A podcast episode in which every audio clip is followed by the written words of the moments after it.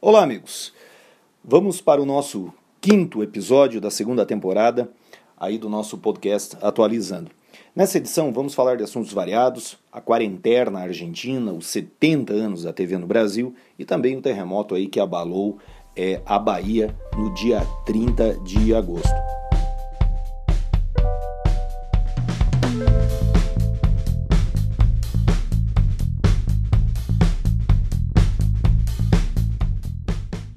Bom, parece que 2020 não está fácil mesmo, né? É, no dia 30, domingo, é, aconteceu um terremoto de 4,6 na escala Richter, segundo as avaliações do Instituto Sismográfico dos Estados Unidos, e 4,2 pela avaliação do Instituto Sismográfico é, Brasileiro. Esse terremoto assustou muita gente, é, causou danos em construções, não, não tivemos feridos, né, muito menos mortos, mas é, você encontra aí na internet cenas né, de produtos caindo em lojas e tal, e realmente foi assustador. O que é curioso é o seguinte: é, muita gente né, trata o Brasil como um país assísmico, o que não é verdade. Né? O Brasil ele tem terremotos, mas eles são menos frequentes e normalmente até 4 graus na escala Richter, o que constituem terremotos pequenos né, ou médios. Mas nós temos um histórico né, de um terremoto é, de 6,6, esse já é mais significativo, que abalou é, o Mato Grosso em 1955. Em 1986, 4 mil construções foram afetadas é, em João Câmara, né, no Rio Grande do Norte. Em 2007, tivemos inclusive um falecimento em decorrência de um terremoto em Minas Gerais. Então, os terremotos no Brasil eles acontecem porque nós temos falhas né, geológicas dentro do nosso território e sentimos as movimentações lá dos Andes e também né, a movimentação da separação das placas lá no meio do é, Oceano Atlântico sem contar a acomodação de, de material. Né? Então, isso leva o Brasil a ter terremotos, mas veja, esses terremotos, então, eles são menos frequentes e são fracos. No caso do Nordeste, é o lugar onde nós temos a maior concentração dessas falhas, verdadeiras cicatrizes, né, na estrutura é, geológica. E se você pegar o mapa é, do relevo dos oceanos, você vai perceber que ali a, a plataforma continental é bastante estreita e é um lugar onde também nós estamos mais próximos daquele afastamento das placas lá no meio do oceano. Por isso que essa região acaba né, ficando mais sujeita então aí aos terremotos. Ô Alexandre, pode esclarecer para o pessoal que está escutando se é possível que esses tremores da Bahia se tornem mais frequentes ou talvez mais fortes? Não, é, nada leva a, a crer, né? pelo menos o, o, acompanhamento que nós temos, a experiência e o conhecimento, inclusive do, da rede sismográfica brasileira, de que os terremotos nessa região venham a ficar é, mais frequentes e mais fortes. Mas olha só, eu tomei a, a liberdade de pegar aqui um, um, extrato dos últimos terremotos e essa região vem sofrendo, né, o que está disponível lá na rede sismográfica brasileira, desde o dia 20 de julho, essa região veio sofrendo uma sequência né, de pequenos terremotos. E veja, só no domingo foram 10 terremotos. Foram 10, né? aquele mais significativo, de 4,2, mas tivemos aí vários entre 1,5, 2 graus, um de 3 graus e meio. Então o que acontece? A, a placa né, trabalhou e agora ela está acomodando, por isso nós temos aí aquilo que a gente chama de, de réplicas, tréplicas, né? E também deve ser considerado uma coisa, né? Nós não temos é, construções preparadas para isso, né? Então você vê na internet aí, por exemplo, construções bastante avariadas, mas justamente porque são construções bastante simples. Então essa é a situação. Muito bem. Então vamos lá, Monteiro, quer falar da tua parte aí, essa quarentena argentina? Pois bem, Alexandre, nos próximos anos, quando olharmos para trás e analisarmos países que tiveram políticas diferentes para controle da pandemia, alguns serão lembrados, como o caso da Suécia, com sua política de responsabilidade individual, na qual os cidadãos eram livres para circular, e o que acabou ocasionando um grande número de mortes de idosos, principalmente. Os Estados Unidos, com a política ultra agressiva de importância econômica, feita pelo Trump acabou gerando o maior número de mortes, pelo menos até a gravação desse podcast. E por fim, o caso da Argentina, que é considerado o maior lockdown do planeta, com um total de cinco meses de confinamento da população, que está sendo chamado pelos argentinos de abre aspas, quarentena, fecha aspas.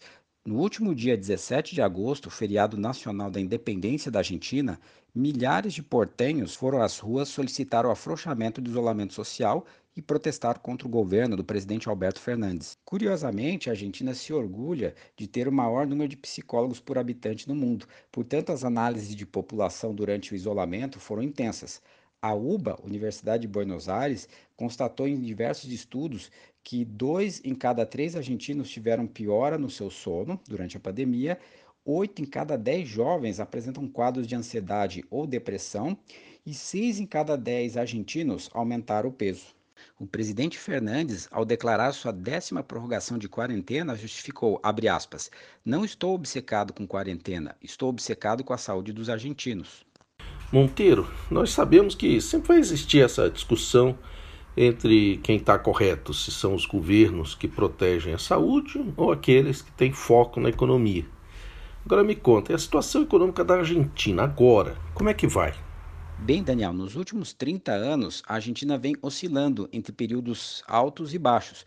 Contudo, a pandemia tende a dificultar as coisas, pois hoje 42 mil empresas na Argentina já foram fechadas, o peso que a moeda local deles já passou por sucessivas desvalorizações com a finalidade de aumentar as suas exportações, e as reservas cambiais da Argentina, segundo dados da revista Exame, são míseros 10 bilhões de dólares contra 400 bilhões do Brasil. A retração do PIB argentino esse ano tende a ser 12% contra 5% do Brasil. E outro fator importante nessa discussão é que o Mercosul ele é muito relevante tanto para o Brasil como para a Argentina. Contudo, o presidente Bolsonaro possui uma visão ideológica diferente da visão de Fernandes. E o comércio entre as duas nações e a importância do bloco vem diminuindo nesses últimos dois anos. Com todos esses problemas, a aprovação do presidente Fernandes, que no início da pandemia era de 90%, agora está na casa de 40%.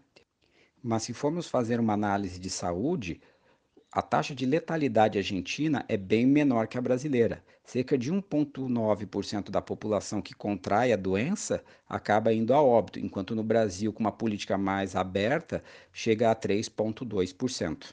E para encerrar a minha fala e gerar um pouco de apreensão na economia argentina, é que um estudo da revista Science, feito pela Universidade Superconceituada de Harvard, eles acreditam que serão necessários quarentenas intermitentes ainda, até meados de 2022, podendo chegar em 2023, dificultando mais ainda a economia de países que se fecharam. É, que bela enrascada, nossa querida Argentina é, está metida. Daniel, vamos falar um pouquinho aí do aniversário, 70 anos da TV no Brasil? Bom, é, a televisão, que é uma invenção norte-americana, ela apareceu no Brasil pela primeira vez é, numa feira de exposição em 39.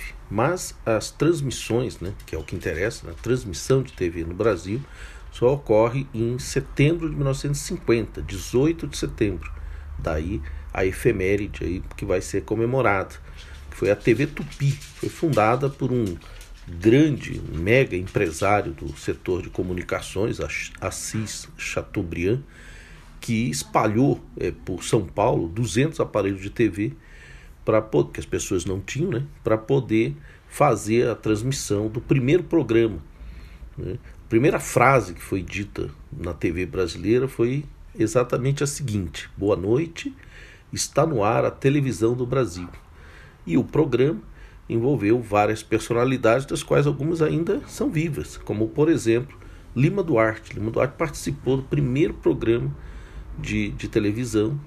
Né? Outra pessoa já falecida, mas conhecida, Hebe Camargo, Lolita Rodrigues, pessoal que é mais antigo deve conhecer. O cantor Ivon Cury, né? também pessoal mais antigo deve conhecer, já esses já falecidos.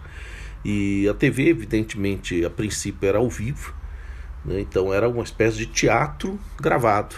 Né? Tanto é que uma, um fato curioso, em 1953 estreou um programa chamado Alô Doçura, com dois personagens, a Eva Vilma, que é viva ainda, e o John Herbert, e o programa passava num canal da TV Tupi em São Paulo e no canal da TV Tupi no Rio de Janeiro. Só que os artistas tinham que gravar em São Paulo, daí viajavam para o Rio de Janeiro e gravavam no Rio de Janeiro o programa, porque não tinha ainda videotape, não tinha ainda, enfim, fita, né, cassete, essas coisas todas. É, em 64, ano do, do no golpe militar, é, surgiu a novela de maior audiência de toda a história da TV brasileira, foi a novela O Direito de Nascer. Essa novela chegou a ter, assim, no, no último capítulo, uma audiência de quase 100%. Né? E, é, enfim, e aí outras televisões começam a surgir, né? TV Record, TV Excelsior, TV Rio, vão surgindo outras televisões. Em 65 surge a TV Globo. Né? Todas elas, ou a maioria delas, associadas a empresas de comunicação. O caso óbvio da Globo, que já era uma grande empresa de jornais. Né? É, do ponto de vista tecnológico, a televisão se torna colorida só nos anos 70 e 72 é que surge no Brasil a primeira transmissão colorida, que foi justamente uma transmissão bem curiosa, que foi a festa da uva em Caxias do Sul. Né? É, em 60 2009 surge a, a, a, o primeiro programa em rede nacional, foi o Jornal Nacional, que é esse mesmo que está no ar até hoje. E em 2007 né, a, começa o sistema digital de televisão, né, que são as, as inovações tecnológicas. Né, a TV, evidentemente, veio para marcar época, para mudar os costumes, para introduzir, é, principalmente no Brasil, uma característica é, bem importante foi para é, aproximar né, a prosopopeia, que é o tipo de sotaque, né, o tipo de acento é, brasileiro, passou a ser identificado como se fosse o, o, a língua brasileira, a língua falada no Rio de Janeiro, né, São Paulo, Rio de Janeiro, e todas as outras seriam línguas é, é, é, com características regionais. Né? Então, esse processo de centralização cultural se reforça muito com a televisão. Já existia, né, as duas grandes cidades, Rio e São Paulo, se fortalece com a televisão. É, basicamente é isso, é um assunto bem bom para vestibular, uma temática importante, principalmente no que diz respeito às influências, como acabei de dizer, influência cultural, mas também as demais formas em que a televisão realmente teve um papel na organização, nas mudanças da sociedade brasileira.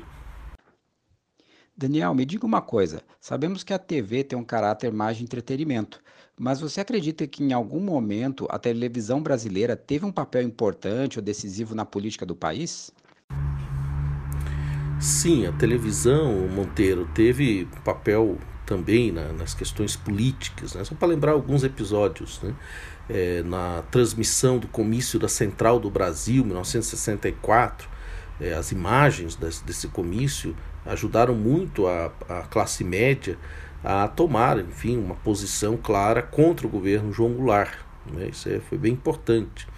É, mais recentemente, né, a, no, até curiosamente, durante o processo do impeachment do Collor, passava na televisão uma minissérie chamada Anos Rebeldes, que retratava o papel da juventude nos anos 60. E ela, sem dúvida, teve um papel importante para mobilizar os estudantes no movimento ficou conhecido como os caras pintadas, que foram às ruas para pedir a queda de Collor. Então veja como a, uma versão já ficcional da história contribuiu para um episódio real da história do Brasil. É, dois outros episódios para concluir a questão das diretas já, a TV Globo, particularmente, né, nos anos 80, que era hegemônica, ela levou um tempo para transmitir informações sobre os comícios das diretas e quando aderiu, aí os comícios explodiram. Então a, a TV, isso mostrava o quanto a televisão tinha um papel muito grande numa espécie de controle dos movimentos políticos. E o último grande episódio foram as manifestações de 2013, que foram amplamente, né, é, é, a cobertura da televisão contribuiu bastante para a crise que depois vai acabar desaguando no impeachment da Dilma. Então, sim, TV teve um papel importante. Esses são apenas alguns exemplos é, muito relevantes dessa influência.